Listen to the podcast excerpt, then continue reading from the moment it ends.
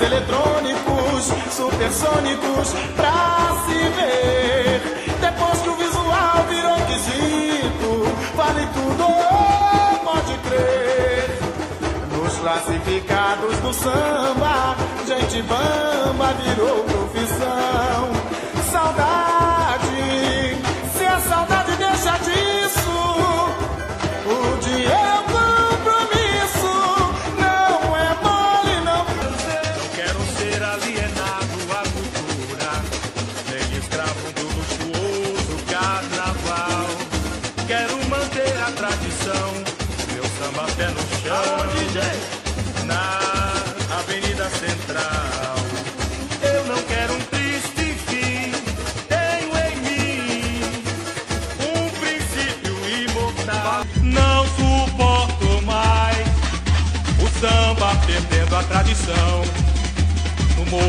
começaram a dizer que o carnaval é produto de exportação.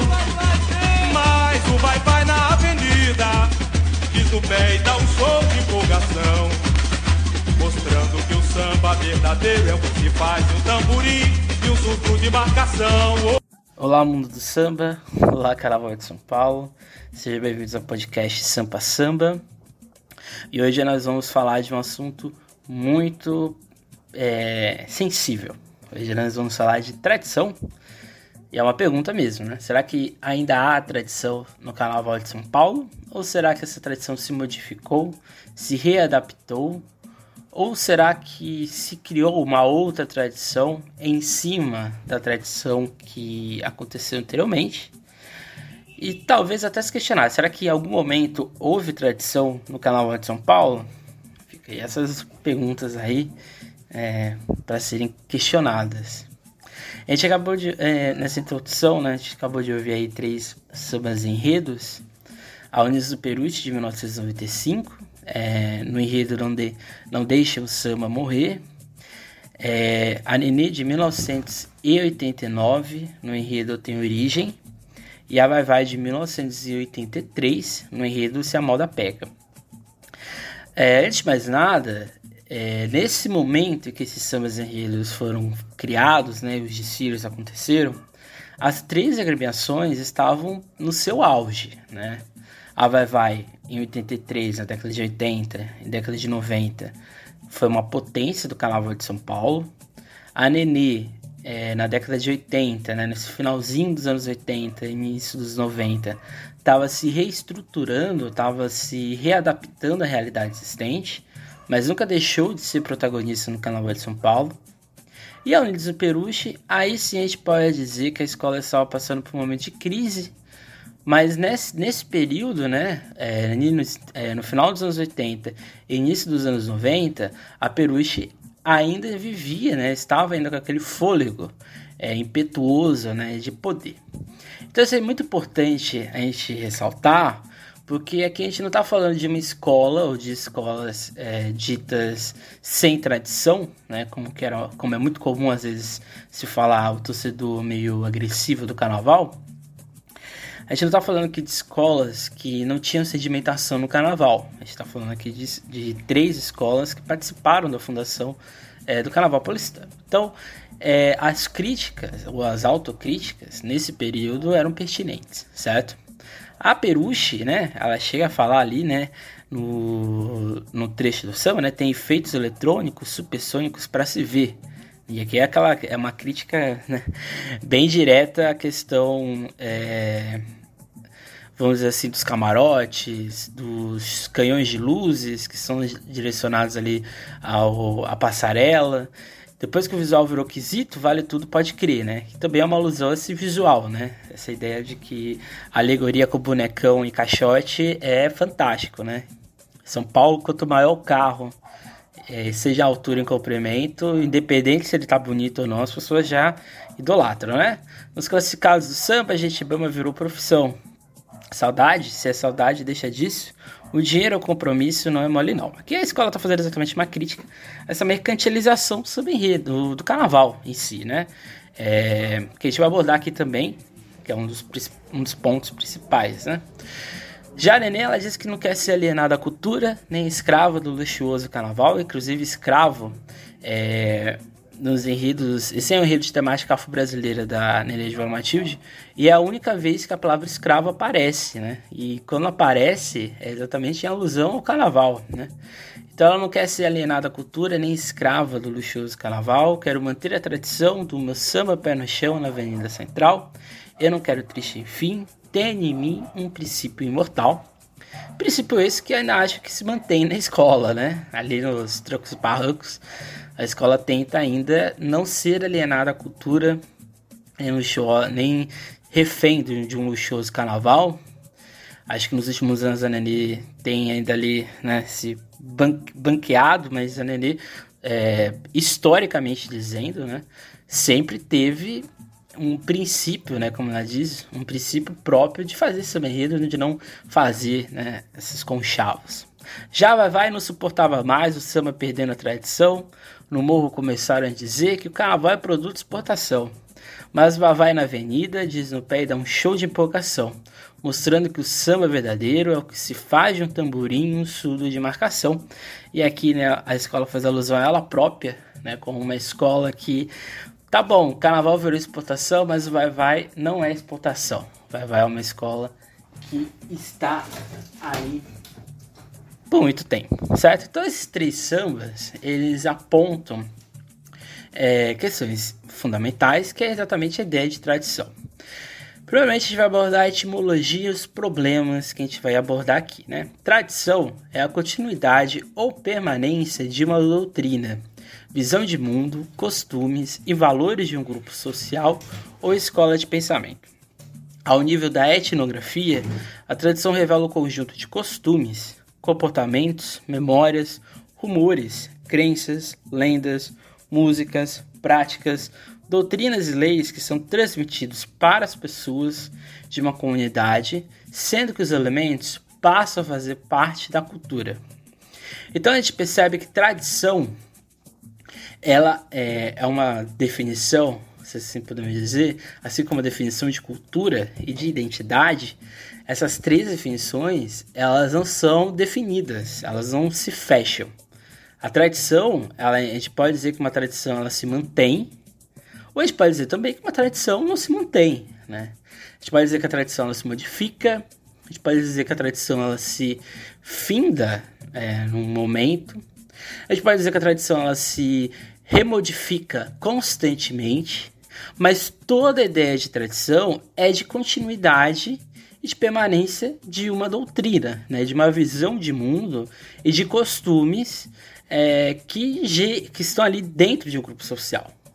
O primeiro ponto que a gente tem que ter em mente é que o carnaval, mesmo com canhões de luz, mesmo sendo refém do luxuoso carnaval, mesmo sendo um produto de exportação, diversos elementos é, da tradição carnavalesca estão presentes no desfile de escola de samba.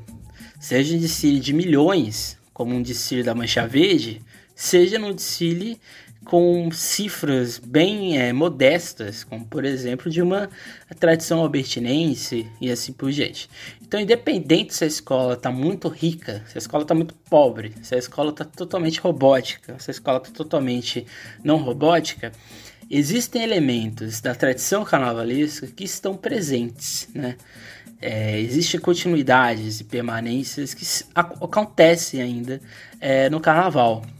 Então o carnaval já não é o que ele foi anteriormente. Porém, não é um todo uma festa sem valores e ideias de tradição. Então, quanto vale a tradição, né? O que importa mais, ter tradição ou manter a tradição? Essa talvez seja o ponto essencial para entendermos o que é a tradição no carnaval. Será que ainda resta tradição? E se resta tradição, podemos dizer que ela assumiu outro corpo? Ou se perdeu, será que não criamos uma outra tradição? Então esse aqui é o ponto fundamental para a gente entender e a gente não sair julgando, né?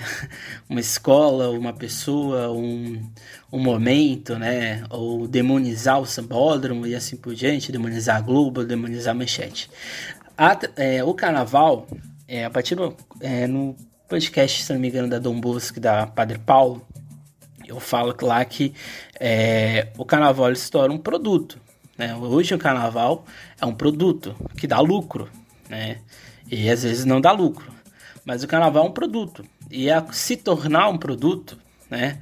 Elementos da tradição ou elementos que tinham da tradição, ou eles têm que ser readaptados, ou eles têm que sumir ou se remodelarem. Então, são essas questões né, que são fundamentais para a gente discutir é, se há um valor nessa tradição, né?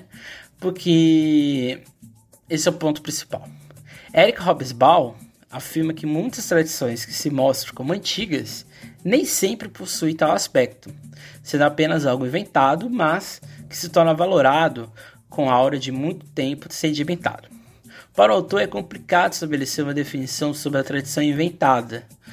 E aqui citando o autor, pois se não existe uma delimitação de tempo para o seu surgimento, pode ser algo que perdure por anos, ou que é secular. Porém, o que importa não é o tempo, e sim os mecanismos de transmissão e como isso surge e se sedimenta em sociedade, o que interfere na identidade de grupos e indivíduos. Então, isso aqui é importante, né? Porque, por exemplo, uma escola como a Vai Vai, que tem 90 anos, é... seria errôneo dizer que nesses 90 anos, muito, da, muito do que tinha né, no primeiro si, lá em 1930, como cordão, ainda existe hoje. Né? É ingênuo pensar nisso.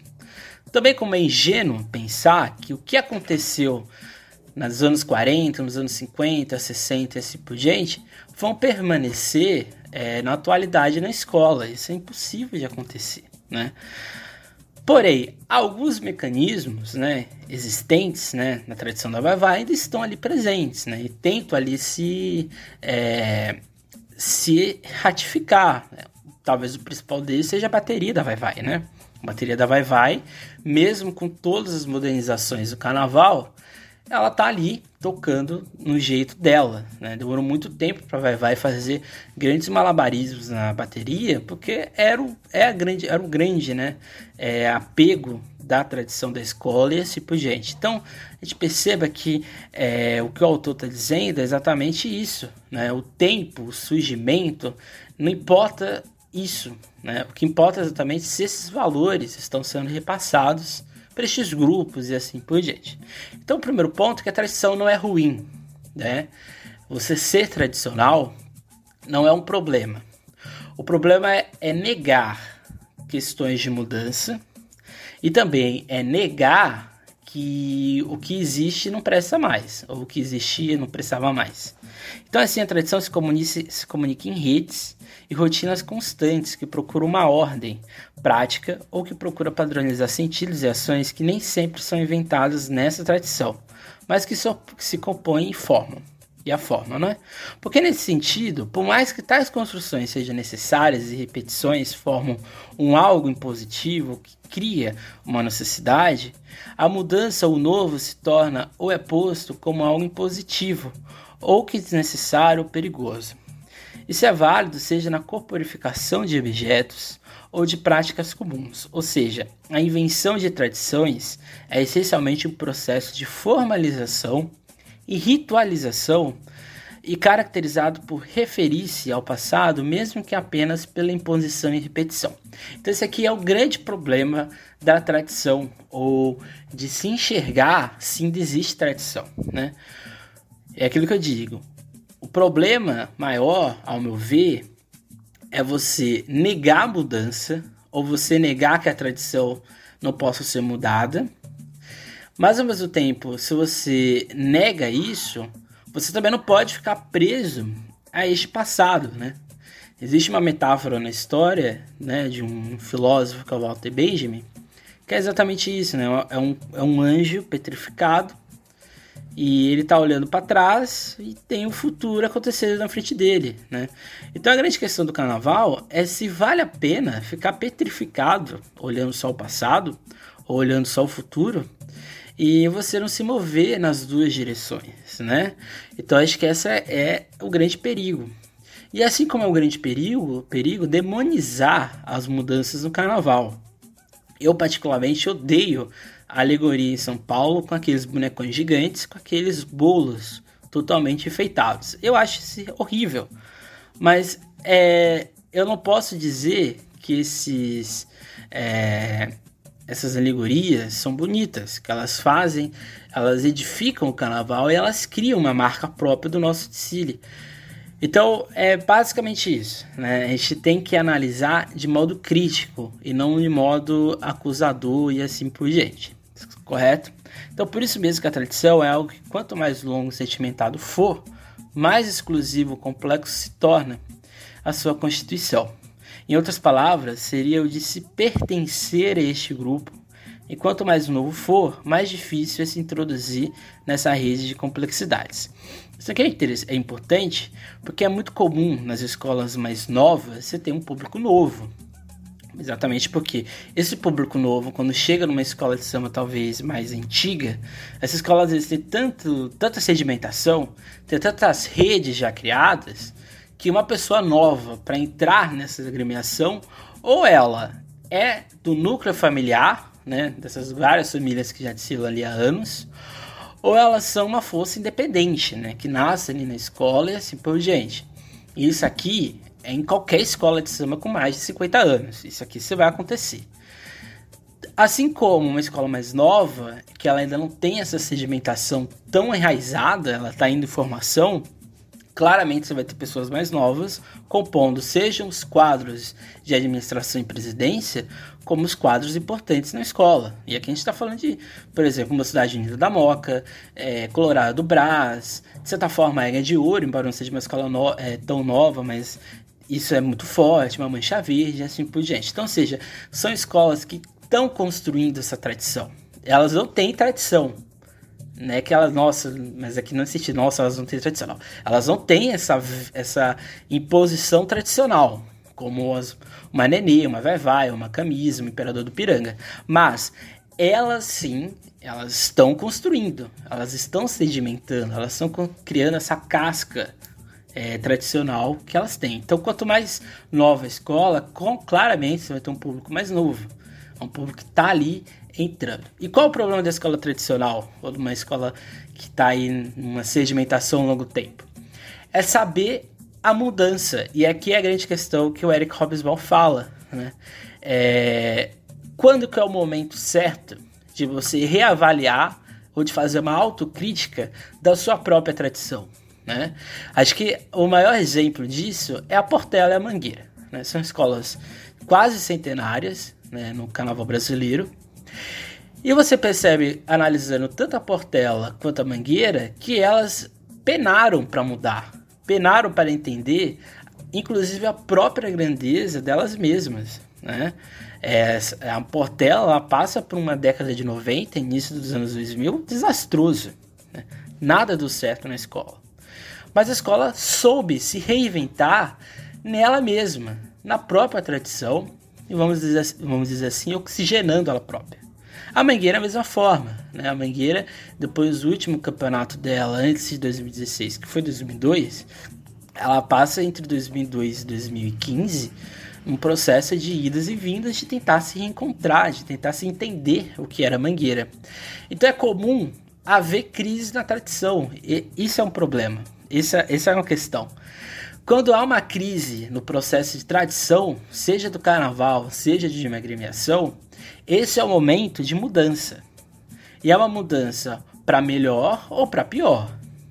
Normalmente fica no intermediário, né? Normalmente as mudanças não são drásticas, porque é uma sedimentação muito pesada. E ao mesmo tempo, é... e ao mesmo tempo pode ser é, bom é, mas promete haver a mudança de você o que? Não, se, é, não colocar uma pá de cal no que já existia, correto? Então, mas quanto vale a tradição? Citando novamente Hobsbawm, os festivais tornaram-se sólidos componentes do complexo da indústria do entretenimento, cada dia mais importante do ponto de vista econômico e especialmente do turismo cultural, que se expande com rapidez, ao menos nas prósperas sociedades do chamado mundo desenvolvido. Nada mais fácil agora do que fazer longas viagens. Podemos dizer que quando o carnaval se torna um produto, um rótulo ou uma marca, entramos nessa realidade de venda ou de preço para essa tradição. O consumidor agora busca algo, busca um conforto, uma qualidade, mas de nenhuma maneira isso quebra a tradição. Isso aqui é o grande ponto. E é, o que eu sempre digo: o problema não é o carnaval se tornar uma marca. O problema do carnaval não é se tornar um, um produto industrializado, profissional. O problema é você apagar o que aconteceu anteriormente. E acho que isso acontece em São Paulo, principalmente com a construção de São Bódromo. Né? A construção de São Bódromo em São Paulo cria-se a falsa ilusão de que o carnaval começou em 1991, né? Ou que o que aconteceu anterior, antes de 1991 era um preparo para o carnaval profissional de São Paulo. E isso eu digo, e, e, aqui eu faço uma crítica mesmo, é um problema da Liga. A Liga, a Liga SP, é, ela é um, um produto monopola, é, que monopoliza o carnaval de São Paulo. Né? É como se nada que não esteja entre o acesso 2 e o grupo especial, se não está dentro deste, desse inteirinho, que está abaixo não vale a pena. Então essa é a grande questão da tradição. E acho que esse é o grande perigo dessa transição de protagonismo do Carnaval de São Paulo.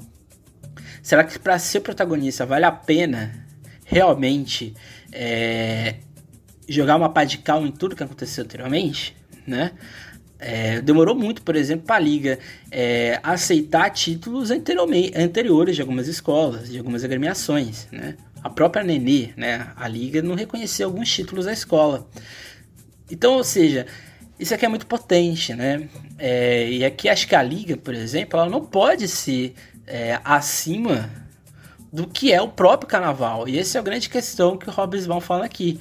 Os grandes festivais, aqui ele fala de festival, mas aqui a gente pode colocar o carnaval. O carnaval atrai milhões, atrai é, milhões de reais, né, dinheiro, dinheiro e assim por gente, atrai multidões, né, seja do Brasil, de São Paulo, de outras regiões do Brasil e do mundo. E o grande problema não é isso. Isso é positivo, isso é interessante. O problema é você esquecer o que aconteceu anteriormente. É, é como se tivesse vergonha do que aconteceu no seu passado. Ou seja, apagar a tradição ou apagar elementos tradicionais do que aconteceram. Se, for, se formos perceber a data em si, né, o carnaval muito tempo perdeu seu caráter de origem. É, o russo Vladimir Prop, ele comenta que não é por acaso que essa alegria toda de ser apenas em determinados períodos, em particular no solstício de inverno e no carnaval.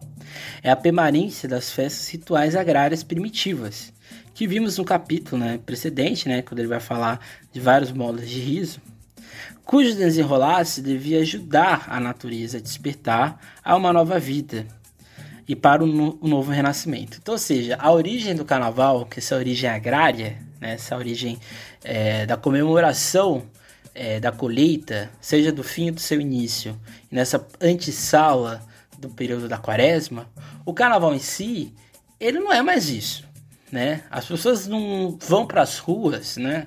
Não desfilam, pensando que a, depois da, da terça-feira, a partir da quarta-feira de cinzas, elas vão entrar numa clausura, né? Religiosa. Isso não existe mais. Né? O carnaval em si ele se hibridizou.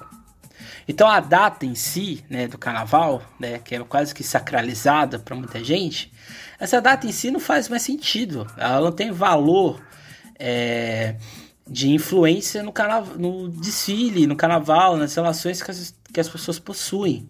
Ela só é uma data apenas simbólica, né? Esse tempo que é ali do calendário, né? É um tempo simbólico. Inclusive a própria discussão né, do se vai ter ou não carnaval em 2021 no, é, exatamente da questão da data. Né? É como se o, cara, se o carnaval não acontecesse na data em que é para ele acontecer, vai acontecer uma hecatombe mundial, vai acontecer um grande problema no mundo. Né? O Brasil não vai andar para frente se o carnaval não for na data ali em fevereiro. Não é bem assim. Né? A gente colocou em nós a tradição de que o ano começa depois do carnaval. E não é bem assim. Né? Se o carnaval acontecer em junho, se ele acontecer em dezembro, se ele acontecer é, em março, seja lá que for, o mês, não perde a, a, ideia do carnaval, porque o carnaval de hoje ele é um espetáculo, ele é um show, ele não precisa da data para ele funcionar. Então esse aqui é um, é um ponto principal, né? Porque se a gente analisar aqui que a gente acabou de ler é, com prop, ele fala exatamente da questão agrária, da questão do primitivo, né, do renascer, né.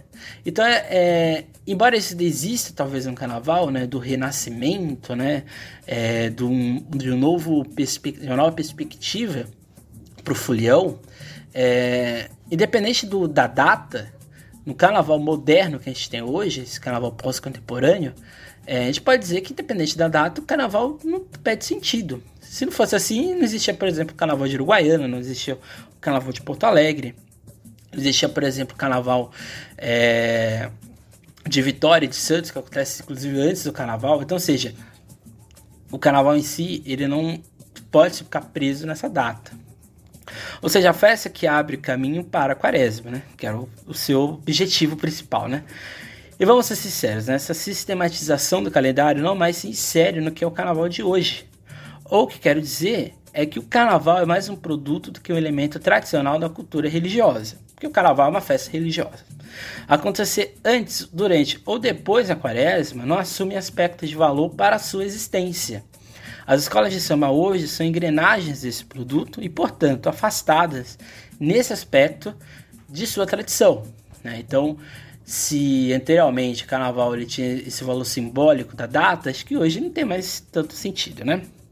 Então agora a gente vai para a cultura ritual e a tradição na escola de samba. Roberto da Mata, em Carnavais Malandros Heróis, argumenta que o carnaval é uma representação do Brasil como uma rede de hierarquia, que não necessariamente segue uma lógica de sociedade.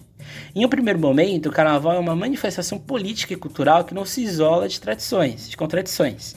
Ao mesmo tempo que temos a igualdade carnavalizada, temos o que da Mata chama de democracia relativa, que anda em conjunto com o capitalismo brasileiro, um sistema em que só os trabalhadores correm riscos, embora, como se sabe, não tenham lucro. A noção de democracia ilusória que o carnaval demonstra ou satiriza pelo riso, pela inversão da ordem, pelo tom de deboche que o carnaval brasileiro possui é, no seu aspecto de rir de si mesmo. E de certa maneira ele existe no carnaval, né?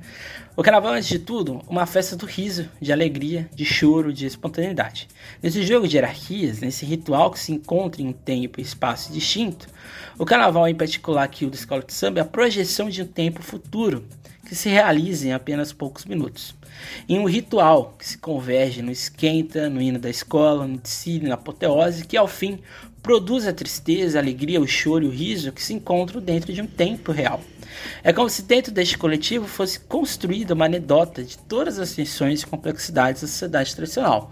Então, ou seja, é, por mais que você tenha o bonecão se movendo no abre-alas, né? Ou vários bonecões se movendo no abre-alas, é, antes disso teve esquenta, teve apoteose, é, depois, né? Teve o, a bandeira sendo reverenciada, você tem a velha guarda sendo reverenciada, você tem a baiana sendo reverenciada. Então, ou seja, pode estar 99,9% descaracterizado, talvez. Mas você tem ainda 0,01% desse elemento tradicional que pode mudar. Pode sair bonecão, pode ser um bonecão é, em 3D, pode ter um bonecão que está voando. Não importa, isso passa. Mas aquela tradição, essa tradição, esses elementos tradicionais da escola de samba ainda se existem. Né? Eles estão ali existindo, coexistindo e assim por diante. O problema é isso se perder ou isso se tornar algo menor. Então o carnaval é assim um ritual do imaginado, do surreal ou no simbólico, que se origina na reflexão e acima de tudo na dramatização do mundo real. É algo natural, são esses signos, musicalidades e espontaneidades que se convergem no drama e que se transformam no tecido da escola de samba. É a elevação de um dado infraestrutural, a coisa social, é o que chamamos de ritual, cerimonial, festividade. O que a escola de samba mostra, por meio de um enredo, é o real de outra maneira, carnavalizada, porém com sentido de mensagem, é repensar o cotidiano. Então, independente do, do contexto que a gente vive, esses elementos que compõem uma escola de samba desistem. Né? Eles estão ali, de maneira implícita ou de maneira explícita, de maneira é, opinativa ou não, robotizada ou não. Então esses elementos se decompõem. Quando esses elementos não existirem mais, aí a gente pode dizer que o carnaval já não é de fato mais carnaval. Né? O carnaval já não é carnaval, né? já é um produto, uma festa é, lucrativa. Então, de certa forma, quando isso se tornar o, o, o ponto principal de um desfile de escola de samba, aí sim a gente pode dizer que o carnaval já não existe mais. Ou a morte do carnaval. Ainda não aconteceu, tá? O carnaval é um ritual que começa seu fim e que termina antes mesmo de começar. É a mistura do riso e tristeza ao longo do seu feitio que se manifesta nos minutos de apresentação. O carnaval é como um organismo vivo, que possui um conjunto de dramatizações que se manifestam principalmente na velha guarda, baianas, mestral e porta-bandeira e na bateria. Os componentes que ao longo destes anos transformaram os desfiles de escolas de samba em um documento histórico e uma festa com valor e importância para o Brasil. Porém, até que ponto essa tradição do cotidiano ainda consegue sustentar? Nestor Garcia Canclini coloca uma questão importante e intrigante. Até que ponto a tradição deve ser o único ponto essencial dentro de uma cultura vista como subalterna? Nesse ponto, essencializar o carnaval dentro de um passado remoto, intacto, que não consegue se conectar com a mudança, é um erro, pois nenhuma cultura consegue se prender por ódio eterno dentro de uma mesma marca.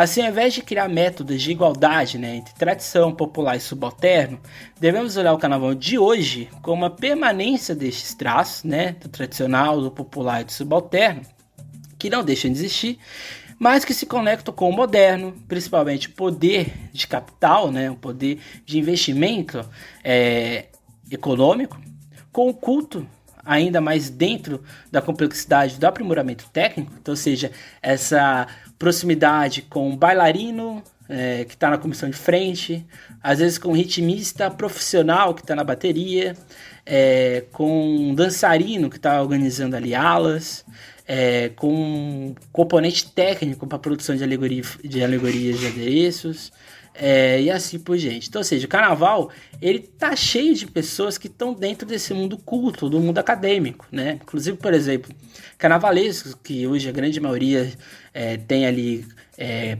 mestrado, doutorado, ou até mesmo graduação em diversas áreas possíveis para a produção de um desfile. Então, ou seja, é esse lado culto que esse tradicional popular e o subalterno tá ali é, interagindo.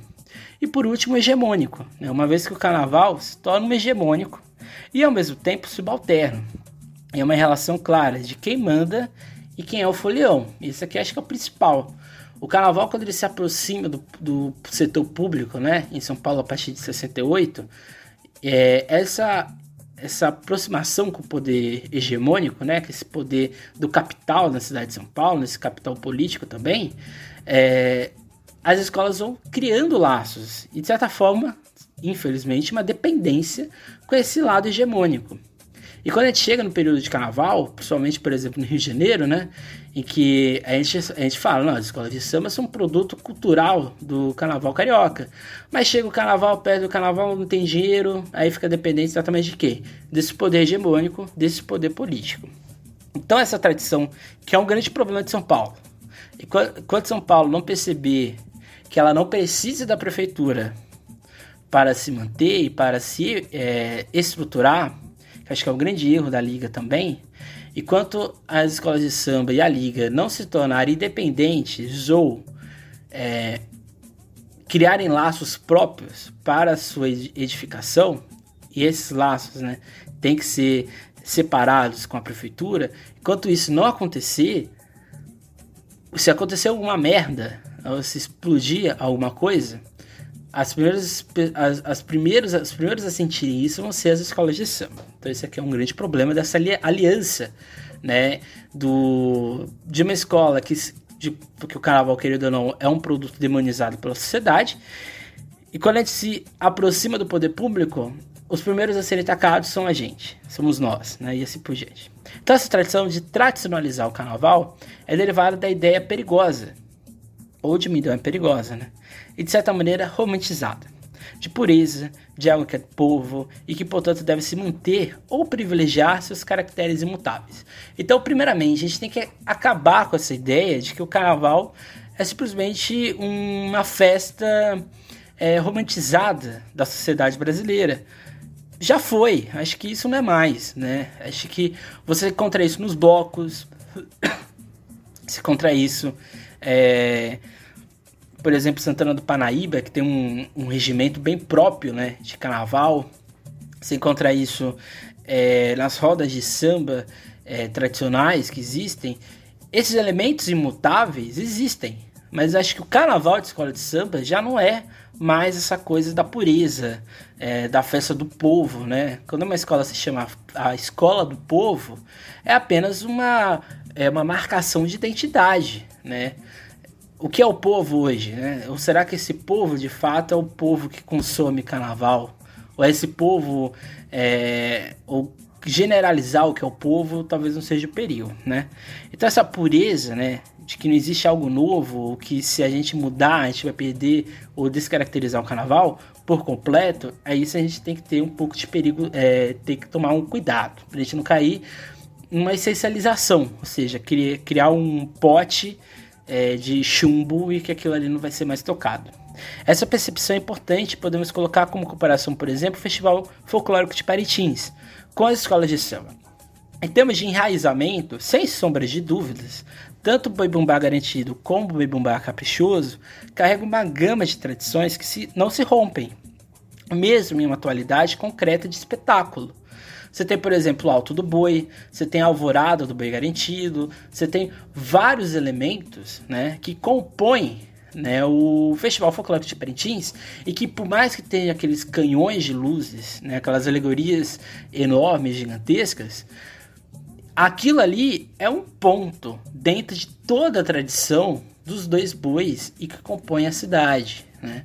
Inclusive a data, né? Durante muito tempo, o Festival Folclórico de Parintins tinha que acontecer nos últimos dias do mês de junho. Hoje em dia já é mais é, flexível e assim por diante, certo?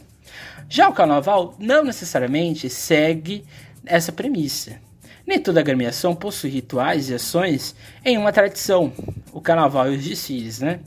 Mesmo assim, uma nova versão dessa tradição, que entra de encontro com o autor, porque o que é importante, né? Essa percepção de uma cultura imutável não deixa de ter aspectos evidentes de um preconceito ou de rebaixamento por parte da sociedade do poder hegemônico perante as escolas de samba. As escolas de samba têm elementos de tradição.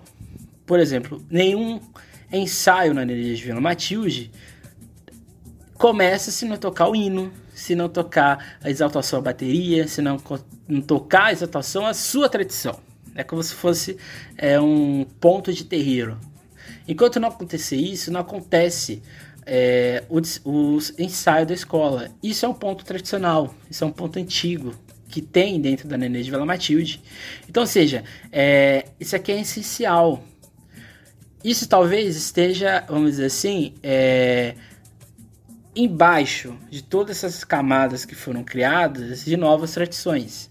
Mas a gente não pode colocar é, uma escola de samba, qualquer escola, seja ela tradicional ou não, como sedimentação ou não, é, numa inferioridade, como se ela não pudesse mudar, como se se mudasse estivesse sendo descaracterizada é um ato de cegueira em colocar o popular como o único modo.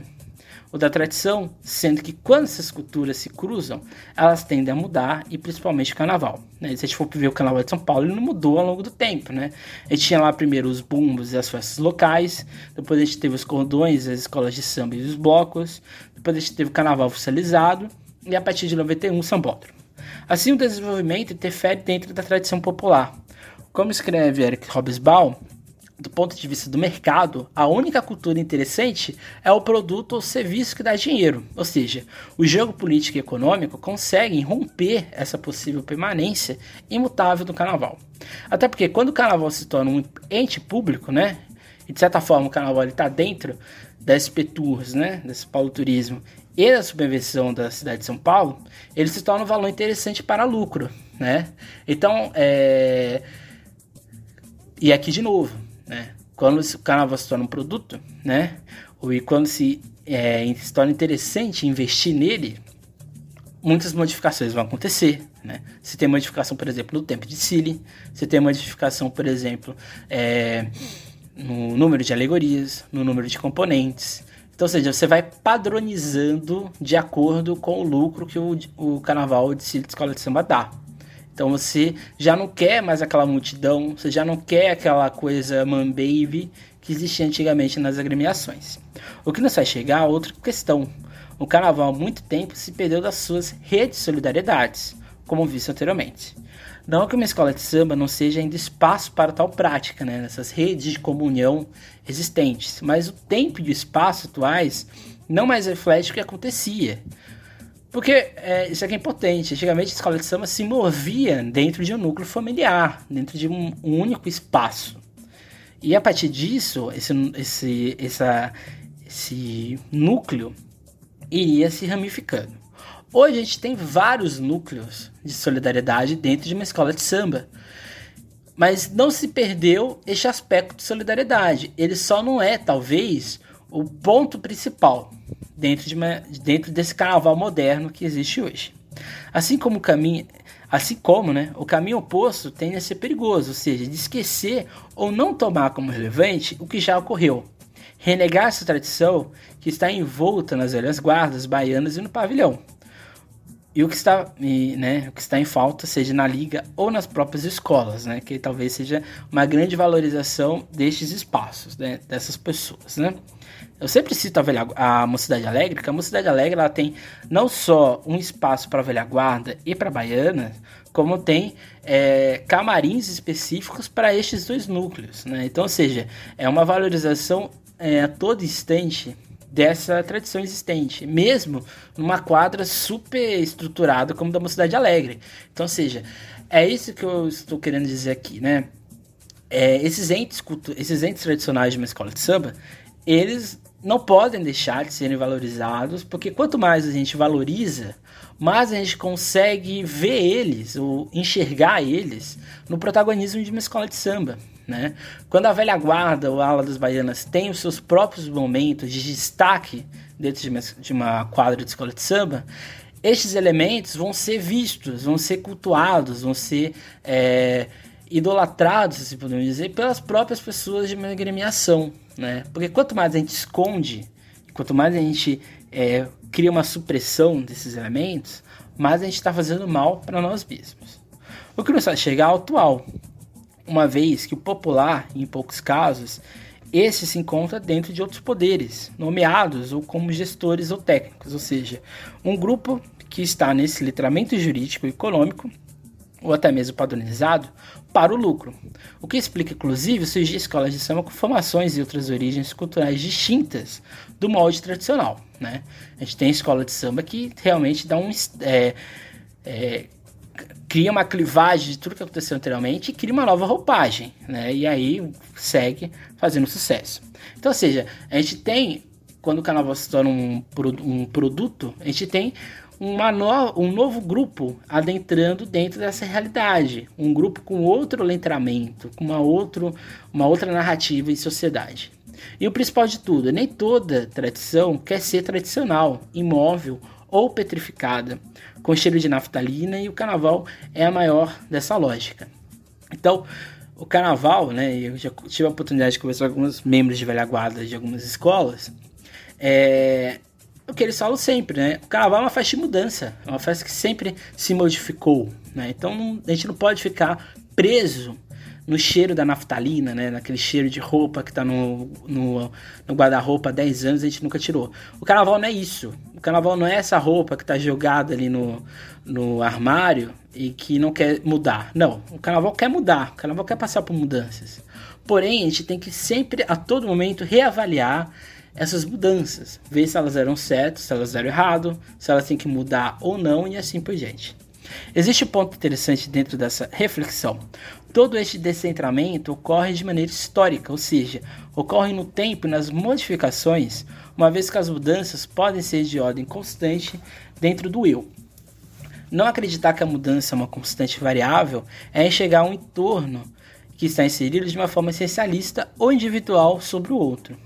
A identidade plenamente unificada, completa, segura e coerente é uma fantasia. E acho que aqui é o grande ponto, né? É, por exemplo, tem escolas de samba que tem uma, uma característica de negritude. Mas isso não, isso não, pode dizer que hoje essa característica se permanece. né, seja ali como o ponto principal. É um dos pontos principais. Então a identidade que a gente vai ver no podcast que vem, ela não é una, né? Ela não consegue ficar presa na sua, no seu, na sua definição, se assim podemos dizer. Esse refletamento nos faz questionar em como nos guiamos dentro dessa realidade, que é aberta a vários posicionamentos e questionamentos. Portanto, em um coletivo, como ajustar a falsa ideia de unidade? Para Stuart Hall, devemos pensar o que nos cerca na identidade, que está ligado ao processo de globalização, que ela domina de, e que, né, no caso, o Stuart Hall chama de modernidade tardia. Dessa maneira, se direcionando à modernidade, seria um contexto de mudanças constantes, em que, em tese, se opõe às sociedades que se orientam na flexibilidade da tradição. Porém, de algum modo, vive como um anjo da história, né, que citando novamente do Walter Benjamin, vislumbrando uma mudança mais petrificada em um presente que se prende a um passado. Dessa maneira, seria enfrentamento entre essa sociedade em conexão e em mudança, e no outro lado, as velhas tradições e visões de uma pureza do coletivo e do indivíduo. Há um tensionamento da tradição, que seria a tentativa ou manutenção de uma pureza anterior, o que visa, portanto, o recondicionamento do que foi afetado. O oposto dessa tradição seria a tradução. A tradução, que é a concepção que uma identidade passará por inevitável variabilidade, o que anula um pensamento de pureza. Essa ideia nos faz pensar o conceito do hibridismo, seja, a influência, fusão de variadas culturas, ou as modificando, ou gerando um totalizante, sendo assim poderosa fonte criativa, produzindo novas formas de cultura mais apropriadas à modernidade tardia que as velhas contestadas identidades do passado. Então essa tradição, ela muda ou ela se modifica com o tempo. Então cada escola de samba possui sua composição, uma cultura que lhe é própria, mas com diferenças entre si. Assim, boa parte do que será é, é, analisado, né, quando a gente vai analisar um, um enredo, uma escola, um samba, ou seja lá o que for, né, um grupo, a gente está falando exatamente desses vários elementos que compõem uma escola de samba, que eu chamo de cultura escolar de uma escola de samba, né, que possui hierarquias que são internas. Assim, uma agremiação tem um quadro de poder, né, a presidência, responsável pela gestão de escola, cabendo ela permitir ou negar certas ações que ocorrem, o setor jurídico, encarregado das compras, como das ações de memória, além de auxiliar na pesquisa do projeto e enredo do carnaval. Além disso, do burocrático, a gente tem o carnavalesco, o profissional responsável pela parte visual do o diretor de harmonia e evolução, a ala musical, a gente tem a bateria, e já nos quadros técnicos né, que compõem uma escola de samba, a gente vai ter a velha guarda, a gente vai ter a ala das baianas, a gente vai ter o mestre porta-bandeira e por último, né, dentro dessa base, né, que é o principal, a gente vai ter o componente. Então, a gente está em 2020, 2020, né, indo para 2021. Tudo mudou, né? Estética, samba, andamento, melodia do samba enredo e assim por diante. Mas estes elementos que estão lá desde 1960 ainda estão presentes nas agremiações. Eles só estão o quê? Se modificando, né? Se a gente for analisar, é, por exemplo, Mestre Porto Bandeira, há 15 anos atrás, as roupas eram super simples em São Paulo, né? Eram penas, é, de, de penas de, de, de, de, Eu ia falar penas de pavão, né? Mas não eram penas de pavão. Eram plumas, né? De, de avestruz, né? Você tinha aquelas plumas, você tinha uma, ali uma coisa bem simples. Hoje você tem porta-bandeiras com fazões gigantescos, com roupas totalmente extravagantes. Então, ou seja, o próprio um quesito que é o mestre porta-bandeira também passou por várias modificações e isso não fez perder a tradição né, existente. É, o próprio fato né, de é, a comissão de frente né, anteriormente ser uma pessoa de casaca, depois ela passa por aquelas mudanças né, que são bem assim é, tímidas, e hoje a gente tem comissões de São Paulo que, embora sejam ainda um pouco tímidas na sua execução, são totalmente diferentes de 10 anos atrás. Então, ou seja, é, existem variações culturais dentro dessa tradição, dentro dos elementos que compõem uma escola de samba.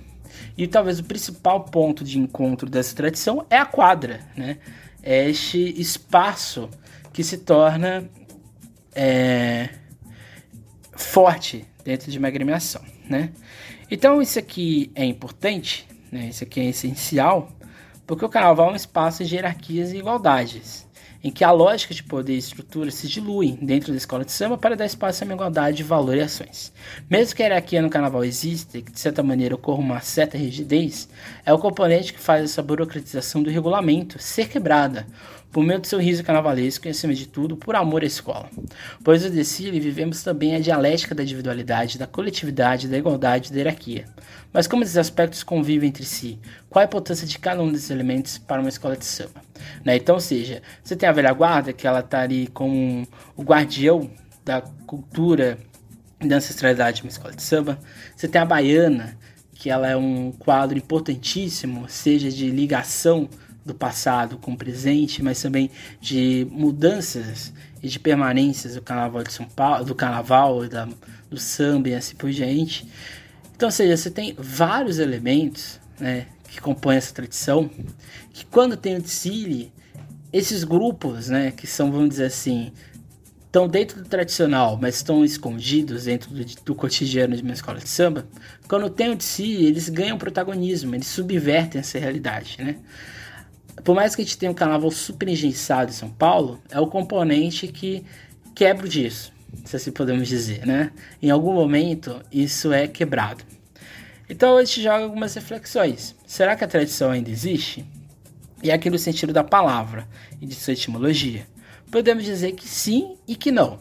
Sim, no ponto que vários elementos ainda se encontram ativos, como velha guarda e baianas, por exemplo bem como o mestre Poto Bandeiro, o pavilhão e assim por diante. Mas também não mantém aspectos de antigamente, né, que são aqui várias mudanças e varia variações que acontecem, como por exemplo a comissão de frente, o ritmo da bateria, que hora vai para frente, hora acelera demais e assim por diante. Assim como os diversos malabarismos que são criados para a comissão de a bateria ser avaliada e a própria dança, né? Aqui não só ou da comissão de frente, né, mas principalmente da evolução e da harmonia da escola de samba que mudou muito, né? É uma tradição de antigamente da espontaneidade, hoje em dia já não existe mais, né? E assim por diante. Se o que vale a tradição ou, ou renová-la, acredito que o caminho se dirige aos dois pontos. É essencial ter esses caracteres, mas também é importante entender até que ponto é valoroso ter ou não mudanças. O momento de crise nos impõe outras realidades, outros caminhos e reflexões. Acredito que muita coisa dentro do carnaval de hoje já colocou concreto em muita coisa do passado, como a fotografia, né, que está na capa desse podcast, né, o passista e o pandeiro show, né, que era uma, uma coisa que eu achava fantástica no carnaval de São Paulo, aquela ala enorme de pandeiros, aquela ala enorme de passistas e uma interação gigantesca, né, porque ali você conseguia enxergar o povo mesmo no carnaval ali do Sambódromo, né, já no concreto frio do Sambódromo, ali nos anos, no final dos anos 90, você tinha esses grupos de pandeiros, né? E era a ligação do povo que estava nesse concreto gelado com aquele, com aquele povo que estava desfilando, né? Era como se tivesse um, um diálogo, né? Não verbal, né? Um diálogo pelo riso pela espontaneidade. Isso não existe mais, né? Hoje é impossível você ver uma aula de passistas sambando na pista por conta própria, né? Você vai ter ali o diretor de harmonia de evolução falando, não, não vai, não vai, fica parada. Né? Aqueles vários gritos que existem. É, você não tem, você também, assim como, por exemplo, você não tem mais o pandeiro show, né? Você não tem mais aquele grupo. Você não tem mais a velha guarda andando, pisando no chão do sambódromo. Poucas escolas fazem isso. É, você coloca a velha guarda no carro, porque você não quer prejudicar a harmonia e a evolução da escola. Então, ou seja, essas tradições não ajudam em nada o carnaval. Pelo contrário, só deixam ele, de novo, como espetáculo. Então podemos dizer né, que o carnaval de hoje não é pior que o de antes. Porém, dizer que com o sambódromo se, é, porém, a gente pode dizer que com o sambódromo se criou uma outra tradição, ou que de alguma forma barra ou coloca em segundo plano essa tradição do passado. E acho que aqui é o principal ponto, né? Será que essa tradição que está sedimentando e que eu acho que não tem volta do sambódromo vai fazer bem para as futuras gerações que estão chegando? Será que as futuras gerações do carnaval elas não vão crescer nesse espírito somente da competitividade e pouco a pouco esquecendo o que é o passado? É, por exemplo, é muito difícil hoje ter pessoas jovens nas agremiações que conhecem o passado de sua escola e de escolas co-irmãs, né? Então isso, que é, isso é muito importante. A gente tem que ter é, nesse princípio que a gente está vivendo de autocrítica, de entender se o que a gente está vivendo é positivo mesmo, ou se está realmente agregando valor à nossa cultura, né? A essa nossa tradição que muda const é, constantemente. A gente não pode, acho que aqui é, o, é uma grande questão, a gente não pode glorificar a tradição que a gente vive hoje só porque ela é esteticamente agradável. O carnaval, de novo, sempre repito isso, carnaval não foi feito para dar lucro. O carnaval foi feito para é, evidenciar, para engrandecer essas tradições criadas, sedimentadas pelos diversos baluartes de diversas escolas de samba no Carnaval de São Paulo. Quando o carnaval se torna lucro, quando o carnaval se torna esteticamente agradável, a gente vai pouco a pouco, ano a ano, esquecendo o que aconteceu anteriormente. E a gente vai colocando, por exemplo, o carnaval de 2001 ou de 2000 como um carnaval super distante, como se isso fosse uma outra realidade, como se nós evoluíssemos. Carnaval não evolui. O carnaval ele se reestrutura. Acho que é essa a palavra. O carnaval não evolui, o carnaval se estrutura e vai pouco a pouco se reestruturando. Mas nunca pode perder ou perder os laços, ou, por exemplo, esquecer da passista e do pandeiro ali um do lado do outro. Sem da tradição no carnaval, eu diria que sim. Entretanto, será que vale ainda manter, ou vale a pena ainda manter essa estrutura vestida de avanço? Fica a dúvida. Então, no podcast que vem, nós vamos falar de identidade, que acho que aqui é um, uma coisa bem interessante, né? A gente vai falar de identidade, as diversas identidades que compõem o Carnaval de São Paulo, os diversos grupos, núcleos, né? Entender o que é identidade dentro do Carnaval e esse, essa palavra identidade que está totalmente é, associada à ideia de tradição. É isso, meu nome é Emerson Porto Ferreira. Sigam a gente no Instagram, sigam a gente no Facebook, Emerson Canal SP, e até mais, gente. Tchau. E sempre bom ouvir samba, ou sambas, ou ouçam sambas que eu acabei de, que eu citei nesse podcast, né? Que são Fio Contor, né? É, Peruche 95, Nenê 89, Vavai 83. É isso e até mais.